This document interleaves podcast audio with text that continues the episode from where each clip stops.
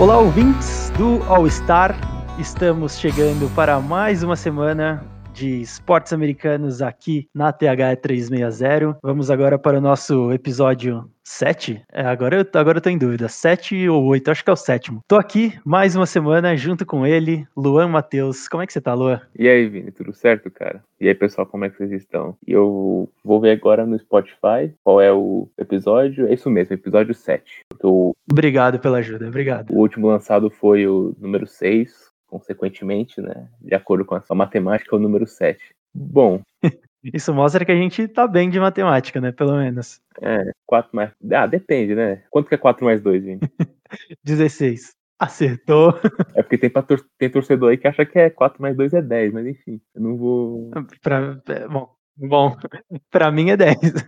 Não vou deixar, não vou dar mais pistas sobre isso. Enfim, a semana semana conturbada, né, de novo, em relação à pandemia, né? Brasilzão de meu Deus. Não tivemos muitas notícias em relação à, à NFL, né? Tivemos uma, bre uma breve notícia sobre a NBA. O comissário da liga, o Adam Silver, disse que nas próximas duas semanas, de duas a quatro semanas, vai decidir qual será o futuro da NBA, se a temporada vai continuar ou não. Mas foi basicamente isso. Trouxemos uma pauta fria, né? Novamente, para que a gente possa interagir tanto entre nós, porque dessa vez a gente não conversou sobre, vai ser uma surpresa para cada um, e também com vocês. A gente quer que vocês interajam com a gente via as redes sociais, com essa pauta aqui com esse tema que o Vini vai explicar agora. Exatamente. E alguns pontos interessantes, na verdade, três pontos interessantes sobre esse retorno da NBA. É, a previsão, como você falou, tá, é para daqui duas semanas ter alguma de novidade.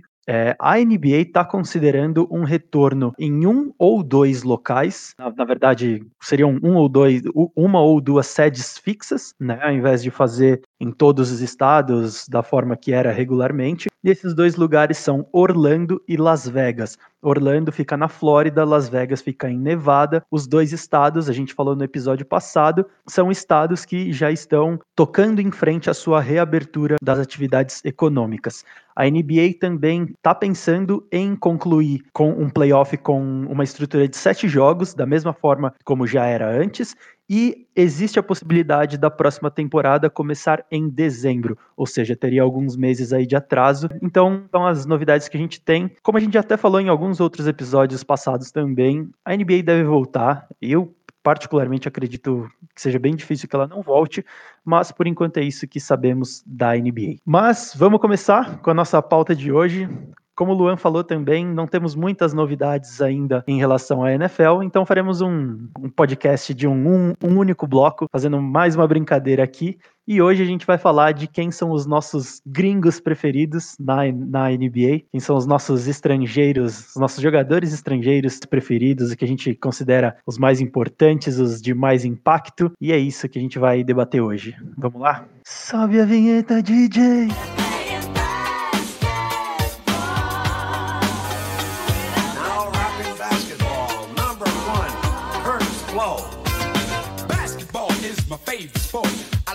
Dribble up and down the court, just like I'm the king on the microphone. So it's Dr. J and Moses Malone. I like slam dunks and taking it to the hoop. My favorite play is the alley oop. I like the pick and roll. Bom, ouvinte, então, quando você pensa numa liga, quando você pensa num campeonato, sempre tem aquele cara especial, que você considera especial. E o que a gente vai falar hoje é daquele cara estrangeiro, daquele gringo, aquele cara que vem de fora. Quem são esses caras especiais, os nossos melhores gringos que a gente considera que joga na NBA? Eu vou começar, na verdade, fazendo alguns questionamentos, porque a gente precisa definir algumas regras aqui. A gente aqui vai considerar basicamente duas regras. Esses jogadores, eles precisam ter nascido e ter sido criados, né, pelo menos a maior parte da vida em outro país e não ter jogado pela seleção americana de basquete. Então, se você está esperando que a gente vai citar Hakim Olajuwon, Patrick Ewing e Tim Duncan, a gente não vai citar esses caras, eles não entram, porque apesar deles serem de outros países, sim, né, o Hakim Olajuwon da Nigéria, Patrick Ewing da Jamaica, o Tim Duncan das Ilhas Virgens, esses jogadores ou chegaram aos Estados Unidos muito cedo, né, desde criança, e jogaram uh, desde criança nos Estados Unidos ou jogaram pela seleção americana, né? Sem contar que o Tim Duncan, no caso do Tim Duncan, é, as Ilhas Virgem é, são consideradas um território pertencente aos Estados Unidos, né? Uma parte dela. Então ele, se a gente for seguir a risca, ele é americano. Então, esses caras não serão citados e qualquer cara que não entre nesse nosso critério não vai entrar também. Luan, quero saber o seu primeiro jogador. Quem é o seu gringo? Quem é o melhor gringo que você considera? Cara, assim, uma última regra só acrescentando no manual de regras, podemos dizer assim, é que a gente não está colocando aqui, assim, ah, quem foi o melhor, quem é o melhor. Dessa vez é muito mais questão de um gosto, de um até um certo apego que você teve com um certo jogador na sua carreira e é basicamente isso. E, talvez esse seja mais a lista mais pessoal da história do podcast All Star, porque é apenas questão de gosto, mas também não vamos colocar gringos que não sabem bater uma bola também. Né? Justamente, muito bem lembrado. O nosso xodozinho, a nossa lista de xodozinhos da NBA. Tanto que é, o meu primeiro jogador, o meu armador, é, Rick Rubio, armador espanhol. Já vou começar com o pé no peito, assim, porque o mundo sabe, tipo assim, o pessoal que me acompanha, já falei que nem famoso agora, né? os meus amigos e pessoas que conversam comigo em relação a basquete sabem da tetara que eu tenho por Rick Rubio. Ele é um armador espanhol, começou a ter a sua fama lá nas Olimpíadas de Pequim, em 2008, quando ele tinha 16 ou 17 anos, que ele jogou muito naquela Olimpíada, ele quase fez com que a Espanha ganhasse dos Estados Unidos naquela final. E ele sempre teve muitos problemas com lesões. Infelizmente, o potencial que a gente vê no Luka Doncic hoje e que ele está cumprindo até o momento, naquela época tinham algo parecido com o Rick Rubio também, porque com 16 anos ele já era campeão, ele já era novato, ele já era um jogador muito famoso na Europa, apesar da idade, jogando pelo Barcelona, pela seleção espanhola e tudo mais. Ele veio para a NBA em 2009, se não me engano, jogar pelo Minnesota Timberwolves. Sofreu com muitas lesões no Timberwolves, aí foi para o Utah Jazz e hoje está no Phoenix Suns. Para mim, o, o Rubio, ele é gênio. Ele é gênio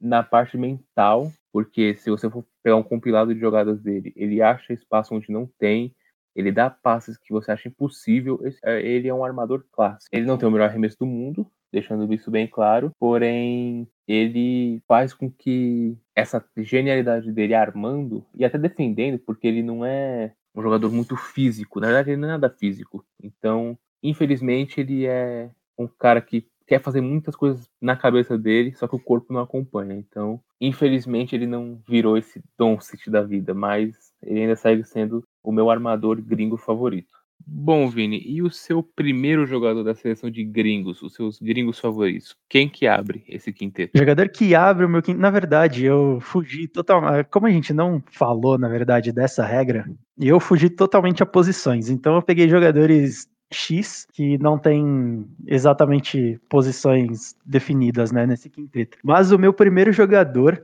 é muito curioso porque a gente definiu essa, essa pauta nos últimos dias e alguns dias antes da gente definir, eu estava assistindo alguns vídeos no, no YouTube e recebi uma recomendação do, do YouTube sobre um vídeo do Yao Ming. É, o nome do vídeo é Quando o Shaquille O'Neal tentou fazer bullying, né, com o, o Yao Ming quando ele era ainda um rookie, né, um novato na liga. E eu comecei a comecei a assistir aquele vídeo, é, comecei aí, óbvio, né, você entra naquele loop infinito do do YouTube, onde ele te recomenda um vídeo, já te recomenda outro, você começa a assistir. E eu achei uma história muito interessante e eu decidi considerar para essa, essa nossa brincadeira aqui como um dos meus gringos favoritos. Eu já, óbvio, já tinha visto algum um pouco dele, né, na NBA, apesar de ter acompanhado mais os últimos anos dele se aposentar, mas eu gostei muito, eu decidi trazer o Yao Ming para minha lista. E principalmente por causa desse vídeo com o Shaq, vendo a história do Yao, cara extremamente duvidado na liga. Tem até uma parte que mostra programa da, da ESPN, onde os analistas estavam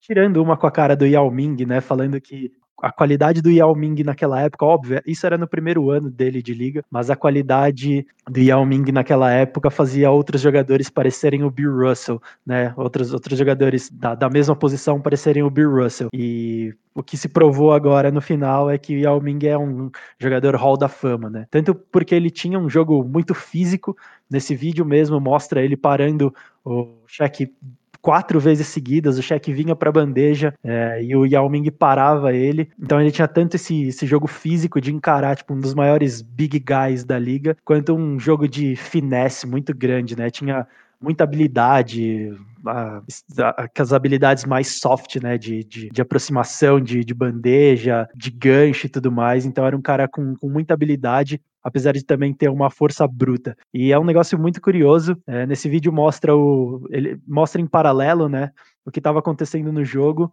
e o Shaq contando o que, que ele ia fazer como é que ele estava pensando aquele jogo. Ele também tirou sarro do Yao Ming é, uns dias antes do jogo, numa entrevista. E a primeira jogada da, da partida, assim, é o Shaquille O'Neal batendo e indo para um crossover em cima do Yao Ming, ou seja, é um negócio que o Shaq nunca fazia, não era dele fazer um crossover mas ele tentou ser um pouquinho arrogante também para cima do Yao Ming. Ele toma um bloco e depois daquilo foram mais três blocos seguidos. Eu gostei bastante, então juntei essa história. E um fato muito, muito curioso: na carreira, o Yao Ming teve 19 pontos de média e 9 rebotes de média. Contra o Shaq, ele teve 22 pontos de média e 10 rebotes. Ou seja, quando o cara ia jogar contra o Shaq, ele jogava tudo que ele podia. O cara encarnava o Beast from the, from the East e jogava muito. Então, o meu primeiro jogador, o meu primeiro gringo favorito é o Yao Ming. É, já começou roubando, né? Que nem na última edição do podcast.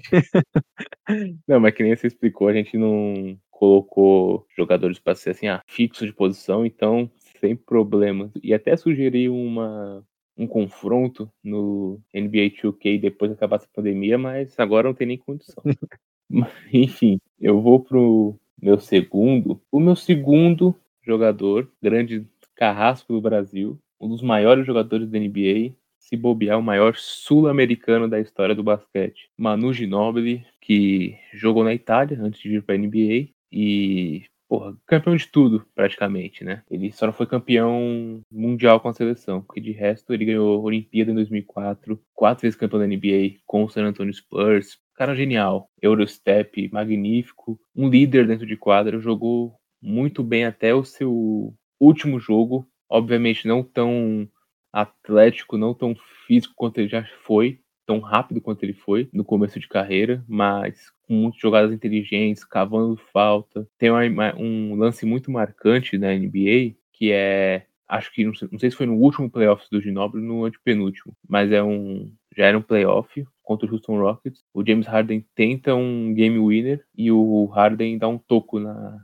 bem na cara dele, assim, vindo de trás, e ganha o jogo pro Spurs. Então, você vê que o Ginobili, desde o começo da carreira até o fim, ele foi muito regular e o fato dele praticamente trucidar sempre a seleção brasileira em Americup, em pré-olímpico, em toda vez que gente enfrentava o Brasil, ele passava por cima. Nem isso me tirou a vontade de acompanhar o Ginobili e de gostar do Ginobili. Esse, esse lance que você falou dele no, no Harden, acho que foi o último playoff dele, né? Que se não me engano foi em do, foi 2018. Eu tava vendo esse jogo, eu tava torcendo pro Houston. e eu falei, bola na mão do Harden, eu falei, puta, é agora. E aí ele toma aquele tocaço, tipo, e é engraçado porque o Harden fica sem reação nenhuma, né? Ele nem viu de onde veio aquele, aquele bloqueio do, do Ginobili. É, o Ginobili era um, era um dos jogadores que ia citar também, então por isso que eu já tô intervindo. E, e você falou de até o último jogo, né? O cara jogando em alto nível, é, apesar da, da forma física já não ser a mesma,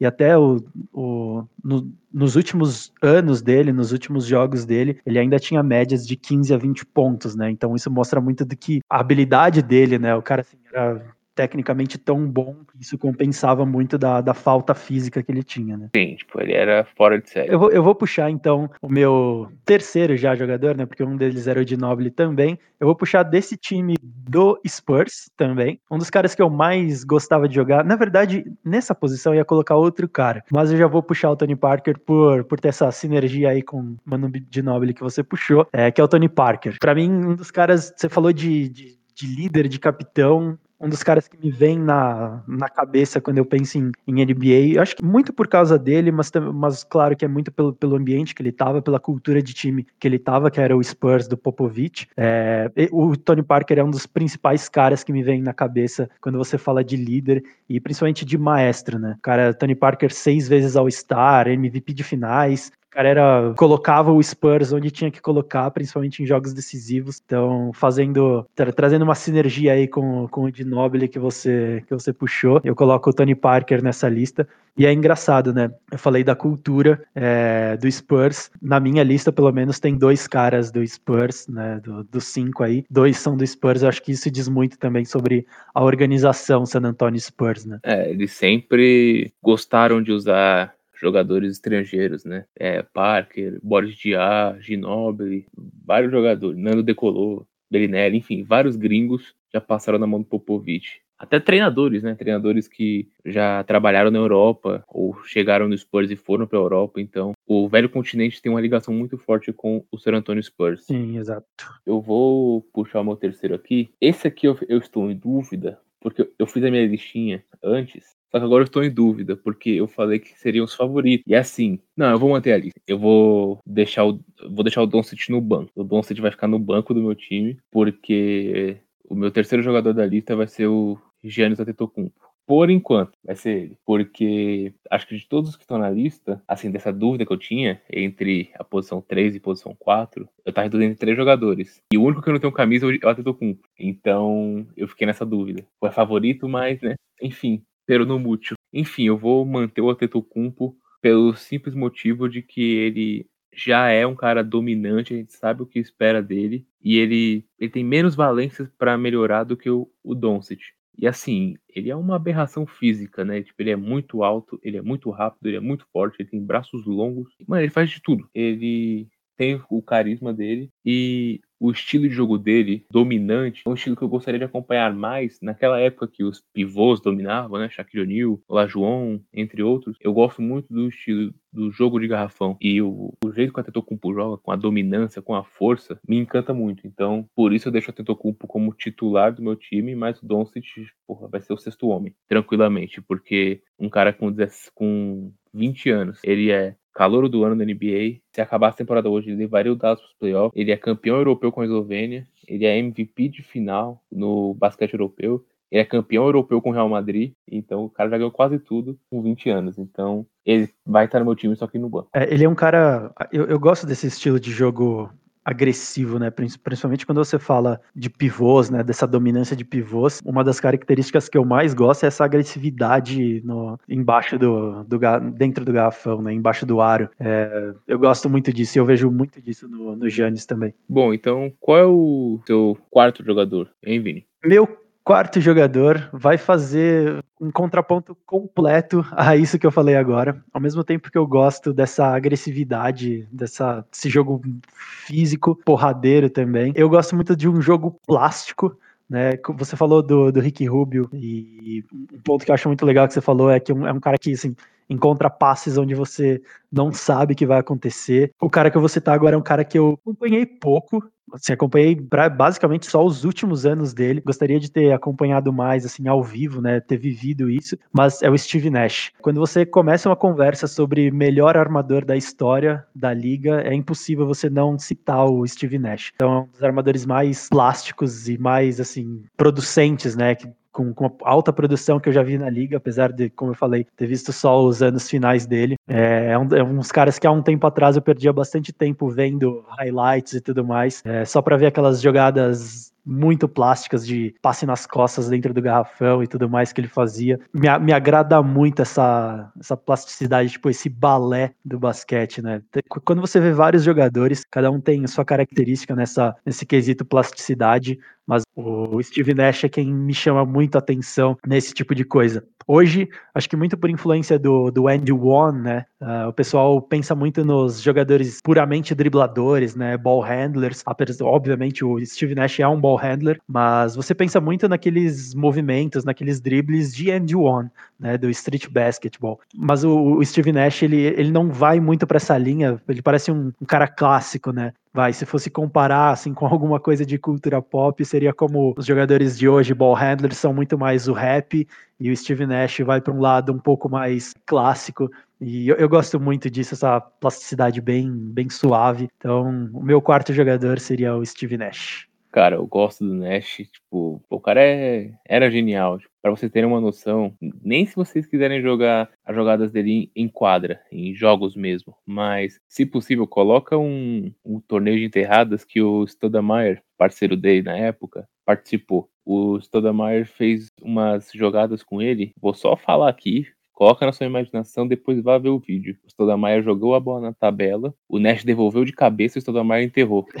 Essa foi uma delas. E a outra foi o Nash deu uma carretilha e o Stoudamire enterrou. Então, você ter noção do que o cara era brabo. O cara era gênio, gênio, gênio. City, e agora, meu? Já tô no meu quarto, então esse já é o seu quinto. É isso? Não, esse é meu quarto ainda. Ah, Você tá. puxou dois de uma vez. Ah, tá, é verdade, eu roubei, né? Eu passei o podcast inteiro roubando. Então me diga, qual que é o seu quarto jogador? Meu quarto jogador vai ser Dirk Nowitzki. Mano, o cara era genial. Tipo, pode falar. Vou, vou te interromper porque eu tô comemorando nesse exato momento que você citou ele, você já vai entender o porquê. Vai lá, fala. Bom, o Dirk é o meu quarto jogador porque ele é um dos caras que, assim, um dos poucos, assim, na história, na história dos esportes em geral, que ganha do meu time e eu admiro, respeito. Porque ele acabou com o Miami em 2011 e mesmo assim eu não deixei de admirá-lo, não deixei de se virar fã dele por causa disso, porque ele é um monstro jogando basquete, ele é um cara absurdo, ofensivamente, é longe de ser o cara mais físico do mundo, porém um talento de outro mundo. Que nem o Vini falou em relação a armadores, você não consegue começar uma conversa dos melhores jogadores da posição 4 da história sem colocar o Dirk Nowitzki na discussão. Sempre vai ser a discussão entre Duncan Garnett, Malone e Dirk Nowitzki. Ele sempre vai estar lá. O cara é um dos maiores pontuadores da história da NBA. Jogou por 20 anos em Dallas. Então, ele era um cara fora do, do normal campeão, MVP e uma história bem legal dele que me faz gostar ainda mais é que no ano que ele foi MVP, Dallas foi a melhor campanha do Oeste e eles perderam na primeira rodada dos playoffs para o Golden State Warriors. Foi considerado uma grande pipocada do Dallas e do Dirk. E em 2011 eles conseguiram reverter essa história ganhando do Miami. Então é basicamente isso. O Dirk Nowitzki é o meu quarto jogador. Eu tava comemorando, eu realmente levantei os braços aqui, deu uma, uma leve balançada quando você falou Dirk Nowitzki, porque eu queria terminar minha lista exatamente com o Nowitzki. Claro que aqui a gente não está falando é, sobre o melhor gringo, né? A gente comentou isso no começo. A ideia não é falar do melhor gringo, mas quando a gente fala do Dirk Nowitzki, para mim é praticamente impossível você não entrar ou ter intenções de entrar numa conversa de quem foi o melhor gringo, é, quem é o melhor gringo é, da NBA hoje, né? Quem foi o melhor nesse caso do, do Nowitzki, porque ele já se aposentou. É um cara que você, ele certamente entra na, na nessa conversa, quem foi o melhor é, jogador estrangeiro da liga, o jogador com mais impacto. Acho que se você começa a comparar tudo que ele representa, né, desses jogadores que a gente falou até agora, tudo que ele representa, o impacto que ele teve na franquia, como ele mudou tudo que ele representa, né? A, a, o personagem que ele criou uh, dentro da, da, da, franquia Dallas Maverick, você certamente vai considerar ele uh, dentro dessa conversa, né? Dentro desse argumento. Um dos, ele, é um dos seis jogadores até hoje campeões da NBA sem nenhum All-Star no time, né? Isso pelo menos para mim, é um fato, é um feito muito foda, né? Desculpa a palavra, mas é um feito muito foda. Né? E um dos quatro jogadores é, com média em playoffs, de duplo-duplo, né? Em playoffs, e na verdade média de 25 pontos e 10 rebotes. Assim, o impacto dele, tanto em números, né? tanto na parte quantitativa do jogo, quanto na parte qualitativa e o que ele representa para a franquia, é um negócio muito absurdo. Então, de novo, eu vou dar uma roubada aqui, já vou juntar a sua indicação de, de melhor gringo com a minha, para eu finalizar a minha lista com o Dirk Nowitzki também. E é basicamente isso. Sem problema. E querendo ou não, mesmo dando aquelas roubadinhas, no final das contas você conseguiu montar um time até que meio coeso, porque seria Nash e Parker na maçã, o Ginobili na posição 3, o Dirk e o Yao Ming na pivôs, então... É verdade, é verdade, olha lá. Eu sou um gênio, um gênio que passa despercebido. Stonks. Antes de você puxar o seu quinto, eu só vou fazer uma menção honrosa aqui ao, ao, ao Paul Gasol. Eu, eu já comentei isso num dos nossos primeiros episódios.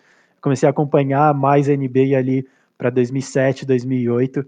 é, principalmente por conta daquelas finais entre. Assim, o que mais me pegou, né? Foram aquelas finais entre Boston e Lakers. A dobradinha, né, Paul Gasol e Kobe Bryant era uma das coisas que mais me chamava atenção também. Para mim, me parecia um negócio imparável. Então eu cheguei a colocar aqui na minha lista o Paul Gasol. Então só para não deixar passar despercebido, é, ficou uma menção honrosa aí. Antes de você entrar no seu quinto indicado a gringo do século. Se você quiser, se você tiver mais alguns gringos na sua lista que ficaram de fora, mano, coloca no banco. Eu tenho alguns aqui, eu vou jogar no banco depois que eu falar o meu quinto jogador aqui, sem problema nenhum. Não, na, na verdade era só o Paul Gasol. Depois eu vou fazer uma provocaçãozinha no final, mas manda ver no seu. Bom, o meu pivô será um Gasol também, só que não será o Paul Gasol. Será o irmão, irmão de Gasol, Gasolzinho, nosso querido Mark Gasol. Apenas por um motivo, que nem eu falei, não é o melhor, é o que eu mais gosto. E assim, eu gosto muito do Mark desde a época do Memphis Grizzlies. Entrou em debate no grupo uma vez em relação ao time da década, porque para mim o, pivô da década seria o Chris Bosh, pela mudança do estilo do pivô nesses últimos anos. O pivô deixou de ser um cara mais físico brigando lá dentro para ser um cara que joga mais espaçado na quadra. E o Marc Gasol, ele foi os dois nessa década, porque ele sempre foi um jogador físico jogando lá dentro do garrafão, na meia distância, mas muito técnico, muito técnico mesmo. De dois anos para cá, ele virou um arremessador de fora. Ele aprendeu a jogar fora do garrafão. Então, isso faz com que ele seja um dos meus jogadores favoritos pela questão de evolução no seu jogo, além de ser um exímio defensor, tipo, ele coloca o Embiid no colo sempre. Sempre trucido o Embiid em partidas. E o Embiid é, um, é talvez o pivô mais dominante hoje da liga. Ou um dos mais. Então, sempre que tem um, um pivô enfrentando o Marc Gasol, o Gasol, na maioria das vezes, sai melhor.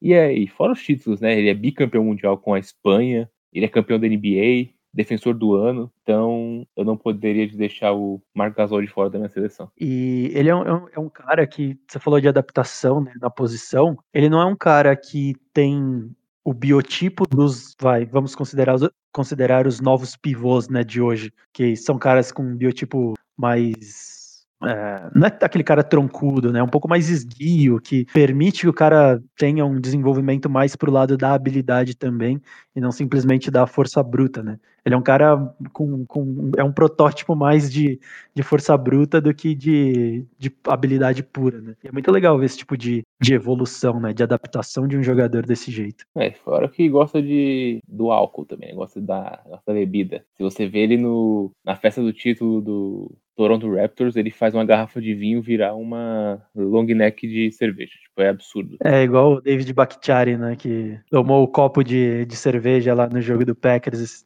na temporada passada, como se fosse um copo de água, né? Uma gota de conta-gotas. Falando nisso, né? Hoje, 16 de maio, tem live do Bruno Marrone às 9h30. Então, novos memes prometem, nosso querido Bruno Marrone. Você disse que tinha uma provocação qual seria a provocação? Qual seria o questionamento? É, na verdade, como a gente como a gente disse, o negócio, o objetivo não é definir os melhores, né, gringos que a gente já viu, nem nada. Até porque quando a gente fala em posição, né, é, é difícil você comparar jogadores de posições diferentes. Mas a minha provocação, na verdade, seria justamente entre os gringos de agora né? É, esses caras você colocou já no seu time, mas por exemplo, você falou do Luka Doncic. Eu concordo, o cara é incrível, ele é muito bom, mas eu fico pensando, será que não é cedo para colocar ele numa lista de favorito? É que de novo a gente está entrando na questão da qualidade, né, dos melhores, né? Mas a minha, a minha provocação era, esse, os gringos de agora eles entram em qual parte da conversa, né? Ah, assim, depende do gringo em si. Por exemplo, eu não acharia ruim eu não reclamaria se em alguma conversa alguém colocasse o Siakam. O Siakam é um jogador que mais evoluiu, ele já ganhou esse prêmio, é campeão da NBA, hoje é o principal nome do Toronto. Deixa eu ver quem mais. Tem o Embiid, tem o Gobert. E aí, se você quiser ir para a Euroliga, por exemplo, se eu for colocar, tirando esses jogadores, que nem eu posso usar exemplo o meu banco. No meu banco vai ter mais jogadores atuais do que os antigos, por exemplo. Se for colocar no meu banco, eu coloco o Campasso, o argentino, eu coloco o Doncic, que é esloveno, eu coloco o Gobert, que é francês, o Avrida Sabonis, que é lituano, mas jogou na época pela União Soviética, o Pau Gasol, que é espanhol, então você viu, tipo, ó, foram três nomes de hoje, fora outros, né? Tem inúmeros gringos. o Doncic, ele tem algo especial pelo porque ele já é um cara muito vencedor com a idade que ele tem. Assim, o Doncic, ele tem quatro anos de carreira e o cara só não ganhou a Olimpíada porque não disputou, o cara não ganhou, não jogou a Copa do Mundo de basquete porque o regulamento é pífio, o campeão europeu não pôde jogar a Copa do Mundo de basquete, no caso. Então, praticamente tudo que ele disputou, ele ganhou. Assim, ele é já é a cara do Dallas e possivelmente, que não falei, por enquanto o Doncic está no banco. Não duvido, sei lá, daqui dois, três anos, com um possível MVP e um título, ele já vira titular no, na lista de, de vários. O Doncic tem tudo para ser, tudo para ser o, se não o maior, um dos maiores estrangeiros da história do, da NBA. Você, você acha que ele pode ser maior que o Dirk Nowitzki? No Dallas é, é difícil, porque tipo assim, o Dirk assim, ele é hoje o Dirk é a cara do Dallas, então é muito difícil falar isso. Mas assim, eu, eu não planto saudosismo, eu acho que saudosismo é o mal do século. Eu não duvido que ele possa ser maior que o Dir, até porque, vamos supor que o Doncic não se machuque e ele joga seus 15 anos na, na NBA. Ele vai parar com vai, 34, 35, ou até mais, né? Porque os jogadores estão terminando mais tarde suas carreiras. Mas vamos supor que ele termine a sua carreira com dois, três títulos, dois, três MVPs também. Aí você pode começar a colocar na conversa. Ele tem tudo para ser, no mínimo, o segundo maior jogador da história do Dallas. E ele pode ser, pode vir a ser top 5 gringos da história da NBA. Porque assim, o talento ele tem, ele tem a ele tem muito a crescer ainda. O cara tem 20 anos, ele tá no segundo ano dele, né? Segundo ano não, né? Ele jogou um ano e meio porque a NBA parou. Mas vai, no nesse um ano e meio de NBA, o cara tá com quase um triplo duplo de média, sem forçar. Ele já é um, jogador, um dos jogadores favoritos da maioria dos torcedores de NBA, dos caras que acompanham. Ele já tá levando o Dallas para os playoffs, que no ano passado era um time horroroso. E se for ver, esse time do Dallas não é um dos melhores no papel. É muito mérito dele e do treinador. O treinador chegou assim, falou, mano, o time é seu, o que é raro o Carlisle fazer. O time é seu, você faz o que você quiser. E ele fez o time do Dallas ser o ataque mais eficaz da liga, da liga até o momento que estava tendo o campeonato. Então, acho que é isso. É, em relação ao Dirk, hoje parece ser meio absurdo falar, mas daqui 15 anos, eu acho que não será nenhum absurdo caso ele ganhe títulos e MVPs, prêmios individuais no geral. E claro, não faça que nem o Kevin Durant e vá para um time mais forte, por exemplo. Se ele, se ele ficar no Dallas a carreira inteira, a chance dele ultrapassar o Dirk é maior, porque aí vai ser vai juntar lealdade, prêmios individuais e títulos. Justo. Concordo com concordo perfeitamente com o que você falou. Eu levantei essa bola porque teoricamente ele tá recebendo o bastão do próprio Dirk Nowitzki, né? Então, por isso que eu levanto essa bola. E óbvio que a gente tá falando aqui muito de questões dentro de quadra, né, dentro mais na parte técnica, mas quando a gente olha para um lado mais de gestão e marketing da liga, o Dallas Mavericks tem na mão um puta coringa, né, uma puta carta para eles trabalharem essa questão de mais do business do basquete, né? O Luka Doncic é um cara muito carismático que pode facilmente, ele já é, na verdade, né, como cara da, da franquia, como você falou, ele é um dos jogadores preferidos do pessoal, né, dos fãs da NBA, né? Então, é um, é um puta coringa pra franquia nesse momento. É, se souber usar, quando o LeBron parar, principalmente, os nomes da liga vão ser a Tetocumpo, o Duran se voltar bem e o Doncic e mais alguns outros jogadores, mas o top 3 será esse, brigando ali com Anthony Davis. Não vai fugir muito disso não. Bom, é isso, né, pessoal? Espero que vocês mandem pra gente as suas listas e assim, como eu falei, favoritos, não não se prendam aos melhores, é o quem você mais gosta de ver jogar com aquelas regras. Nasceu fora dos Estados Unidos e não jogou pela seleção americana. Exato. E eu vou só puxar um outro ponto. Eu acho que a gente falou já em episódios passados um questionamento, né, sobre o porquê que alguns países produzem tantos jogadores de potencial alto, de tanto talento, e a gente aqui no Brasil, apesar de, apesar de produzir com alguma quantidade, a gente não produz com tanta qualidade assim. Então, eu acho que esse episódio definitivamente puxa a conversa sobre por que, que esses países produzem jogadores de calibre tão alto, né, para NBA, enquanto a gente tem mais essa uma quantidade interessante, mas com a qualidade menor. A gente teve o Nenê como um dos caras mais, mais sustentáveis, entre aspas, na liga. É, o Leandrinho, campeão, e é, e sexto homem, o Varejão considerado né, campeão e com um, um, carisma entre a torcida muito a torcida do, do Cavaliers muito grande, mas nenhum jogador do Brasil nunca foi protagonista no seu time, né? E aí eu fico me perguntando por quê. É, por que, que a gente tem essa quantidade e não qualidade, né? Será que é só coincidência ou realmente existe algum fator chave é, que cria uma predisposição ao sucesso uh, para os outros países, né? Será que fico me perguntando também o quão importante é o Eurobasket, né? Praticamente todos os jogadores que a gente falou aqui de melhores gringos, é, praticamente todos eles e aí você me corrija se eu estiver falando besteira, é, jogaram no Eurobasket, né? É, depois da NBA é a liga de basquete vai mais importante é, e mais forte do mundo. Então eu fico me perguntando o quanto isso contribui também para esse sucesso, né? Para que esses caras sejam tão protagonistas. Então, deixe aí, como o Luan falou, deixe nos comentários aí o que, que vocês. Quais são os seus jogadores preferidos, né? Quais os seus gringos preferidos. E se esse assunto for interessante, a gente pode trazer essa outra conversa sobre produção de, de outros países em, em relação a jogadores talentosos na, na NBA. Vamos para as perguntas. Vamos lá.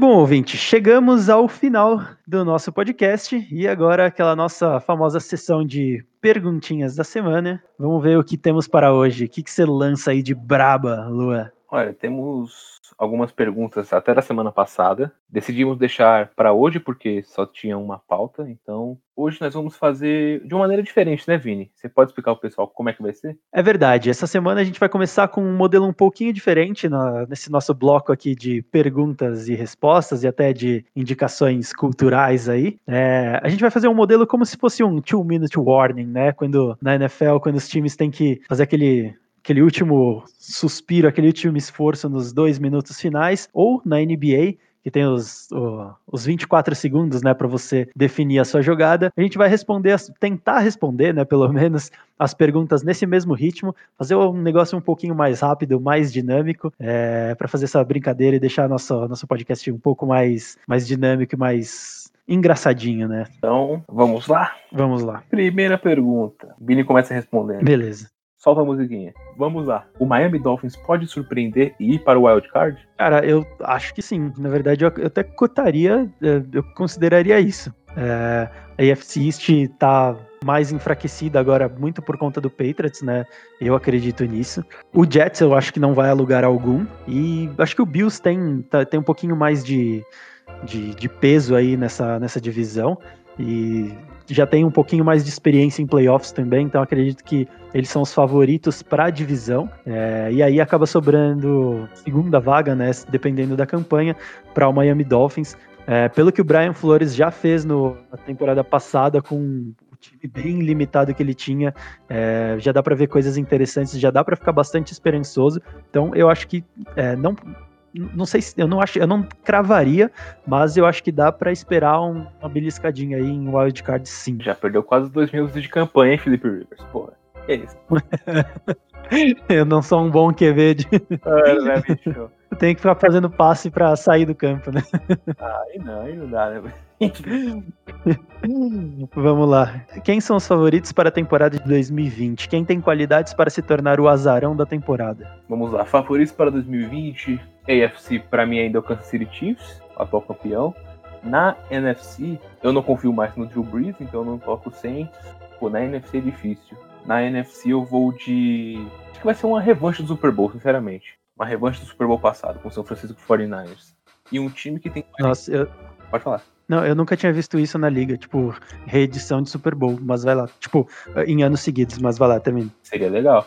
E em relação ao Azarão, eu. Como é Azarão mesmo, então algo inesperado, Minnesota vai. Hum, boa, boa. É, terceira pergunta. Hoje, qual é a divisão mais equilibrada da liga? Putz, mais equilibrada? Passa pra fora do campo, Rivers, vamos, acelera. Hum. Peraí, que agora. Putz, me, confesso que me pegou um pouco de surpresa agora essa pergunta. Uh, Ai meu Deus, eu já teria perdido a campanha. ah, ido pro banco. Vamos, Trubisky. Cara, eu, eu acho que a, a, divisão mais equilibrada talvez seja a NFC South, que a gente até falou isso em podcast também, com o Brady chegando para ali no Tampa Bay Buccaneers agora. Tirando Carolina Panthers, que eu acho que não dá para esperar muita coisa. É, Atlanta Falcons, New Orleans Saints e Tampa Bay Buccaneers acho que são é, times que podem ter alguma força para brigar e eu colocaria essa como a divisão mais equilibrada. Ai meu Deus. Cara, eu não, eu não lembro o nome da, da divisão agora, não sei se é a NFC East ou NFC West, mas para mim a mais equilibrada é a de Niners, Seahawks, Cardinals e Rams. Pra mim essa é a mais equilibrada. É, é uma, é uma boa, é um bom palpite também, NFC West. Uh, qual o potencial do Gardner Minshew no Jaguars essa temporada? Sim, ele já superou as expectativas, né, de uma escolha de sexta rodada, porém, a não ser que ele surpreenda novamente o mundo, eu não acho que o Jaguars vá muito longe, não. Eu acho que é um dos fortes, um dos fortes candidatos à primeira escolha no draft de 2021. É, ele não tem alvos, né, para passar, a, a linha dele não é tão confiável assim, e historicamente os quarterbacks têm problemas de no segundo ano, né, na liga. Então, eu não acho que ele pode produzir muita coisa assim. Bom, para mim essa pergunta parece meio óbvia por ser o New York Jets, mas enfim, Denzel Mims e Jameson Crowder irão dar certo com o Sam Darnold passando?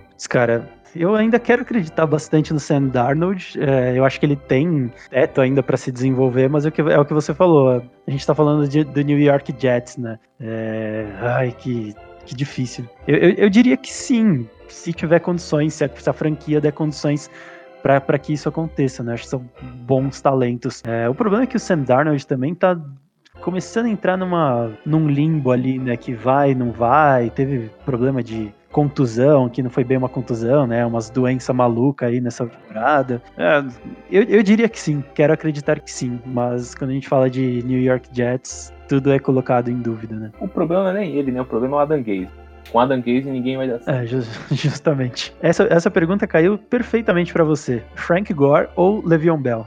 Le'Veon Bell, né, mano? Já falei, foi no episódio passado. Le'Veon Bell é, é a minha ex que eu tenho recaída. cara, por tudo que já fez na liga, eu fico com o Frank Gore. Eu, eu amo esse cara. Assim, dependendo do salário, obviamente, do, da minha linha ofensiva, se for pro.